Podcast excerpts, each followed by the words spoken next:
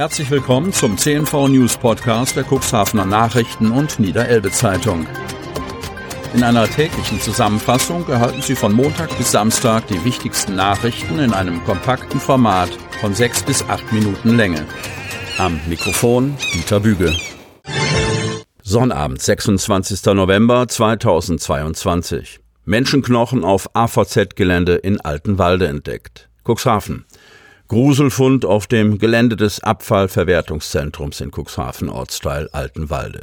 Dort sind mehrere menschliche Knochen entdeckt und sichergestellt worden. Was hat es damit auf sich? Ist die Polizei einem Verbrechen auf der Spur? Nach einem Knochenfund auf dem Gelände des Abfallverwertungszentrums kurz AVZ in Altenwalde ist noch einiges unklar. Mitte des Monats entdeckten Recyclinghof-Mitarbeiter bei Baggerarbeiten mehrere Knochen.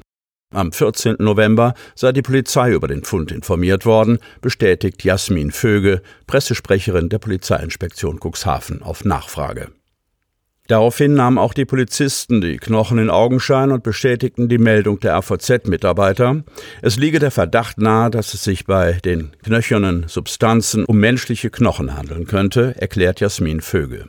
Dies sei aber noch nicht gesichert und müsse überprüft werden. Die rechtsmedizinische bzw. anthropologische Untersuchung stehe noch aus. Umgehend leitete die Polizei die notwendigen Ermittlungen und Maßnahmen ein. Am Folgetag wurde die Suche nach weiteren Knochen fortgesetzt. Dabei erhielten die Ermittler Unterstützung einer Anthropologin der Rechtsmedizin Hamburg. Tatsächlich wurde nur wenig weiteres knöchernes Material gefunden und sichergestellt, gibt die Polizeisprecherin bekannt. Eine erste Begutachtung durch die Anthropologin habe ergeben, dass es sich um sehr alte Knochen handelt, die nach ersten Erkenntnissen tatsächlich menschlichen Ursprungs sein könnten. Aufgrund der Beschaffenheit und den ersten optischen Befunden sei jedoch eine strafrechtliche Relevanz nicht eindeutig zu erkennen. Ob es sich also wirklich um ein Verbrechen handelt, bleibt zunächst unklar. Polizeisprecherin Vöge, es ist sehr wohl möglich, dass die Knochen mit einer Grabauflösung im Zusammenhang stehen und mit dem Erdaushub auf das Gelände der AVZ gelangt sein könnten. Die wissenschaftliche Untersuchung der Knochenteile sei noch nicht abgeschlossen. Ein endgültiges Ergebnis aus Hamburg stehe noch aus. Die Polizeisprecherin verrät, ein Zusammenhang mit aktuellen oder noch in Bearbeitung befindlichen Ermittlungsverfahren ist nach bisherigem Stand der Ermittlungen eher sehr unwahrscheinlich. Eine abschließende Bewertung könne aber erst nach Abschluss der wissenschaftlichen Untersuchungen erfolgen. Nagelneue Wohnmobile und Sattelzug abgebrannt. Lintig mittelste Nahe. Hoher Schaden bei einem Feuer im Kreis Cuxhaven. Drei Fahrzeuge gingen in Flammen auf. Darunter befinden sich auch zwei Neufahrzeuge. Die Brandursache ist aktuell noch unklar. Meterhohe Rauchschwaden über der L116.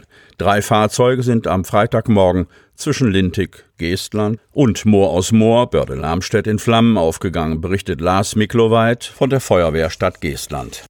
Ein Lkw-Fahrer war gegen 8.25 Uhr mit einem Sattelzug, auf den zwei nagelneue, noch nicht zugelassene Wohnmobile geladen waren, auf dem Weg zu einem Fahrzeughändler. Wie Jasmin Vöge von der Polizeiinspektion Cuxhaven erklärt, habe eines der geladenen Wohnmobile während der Fahrt Feuer gefangen. Der Fahrer habe angehalten und gesehen, wie die Flammen auch auf die beiden anderen Fahrzeuge übergriffen. Der Mann versuchte noch, das Feuer zu löschen, doch seine Versuche blieben erfolglos. Ladung und das Zugfahrzeug brannten komplett aus. Den Sachschaden schätzt die Polizei auf mindestens 300.000 Euro. Verletzt wurde niemand. Warum das Feuer ausbrach, ist noch unklar. Die Feuerwehren aus Lintig-Mickelstedt und Bad Peterkesa waren vor Ort. Die L116 musste für die Brandbekämpfung und die Bergung komplett zwischen Lintig und Moor aus Moor gesperrt werden. Wolf nähert sich in Wanner spielenden Kindern. In Ahlen-Falkenberg soll sich ein Wolf zwei Mädchen, beide acht Jahre alt, genähert haben. Sie blieben unversehrt. Ebenso ein die Kinder begleitender Hund, der auf das Tier zugelaufen war. Der Vater eines Mädchens berichtet von vier weiteren Wölfen im Umkreis. Etwa 200 Meter. So schätzt der Landwirt aus Wanner die Distanz zwischen dem Wolf und den beiden Mädchen ein. Seine Tochter und eine gleichaltrige Freundin spielten auf dem Siloplatz am Haus. Er selbst habe sich zum Zeitpunkt der Begegnung etwa 30 Meter von den Kindern entfernt aufgehalten. Der Trecker lief, es war ziemlich laut. Für den Wolf offenbar kein Anlass, den Ort zu meiden. Er soll bis auf 200 Meter an die Kinder herangekommen sein und sich erst entfernt haben, als der Landwirt durch Schreie der Kinder alarmiert seinen Hofhund zurückrief. Die Golden Retriever Hündin war auf den Eindringling zugelaufen, sei es um ihr Revier zu verteidigen, sei es in der Absicht, die Mädchen zu schützen. Auf jeden Fall war sie nicht läufig, betonen die Halter. Die Nachricht über den Vorfall machte schnell die Runde. Da wurden auf einmal Dinge verbreitet, die so einfach nicht stimmen, betont der Familienvater. Richtigstellen will er die Behauptung, dass die Kinder von fünf zähnefletschenden Wölfen umringt worden seien. Das war nicht so. Die vier übrigen Tiere hätten sich im Hintergrund gehalten, seien vielleicht 400 Meter vom Standort der Mädchen entfernt gewesen. Wahrgenommen habe er sie erst, als der auf dem Rückzug befindliche Wolf an ihnen vorbeilief. Über die Frage, was bei diesem unverhofften Zusammentreffen alles hätte passieren können, möchte das Paar nicht weiter spekulieren. Nur so viel, die Konfrontation zwischen Hund und Wolf habe man durchaus als brenzligen Augenblick wahrgenommen. Beide standen sich direkt gegenüber. Die Anspannung sei beinahe physisch fühlbar gewesen, schildert die Mutter. In Bezug auf die Kinder hat sie gleich nach dem Erlebnis Vorsichtsmaßnahmen getroffen. Allein draußen rumstromern sei bis auf unbestimmte Zeit tabu. Aktuell will ein Wolfsberater Fotofallen auf dem Hof installieren. Es geht darum herauszufinden, ob es bestimmte Regelmäßigkeiten oder ein Interesse von Wölfen an speziell diesem Hof gibt, erläuterte Silas Neumann.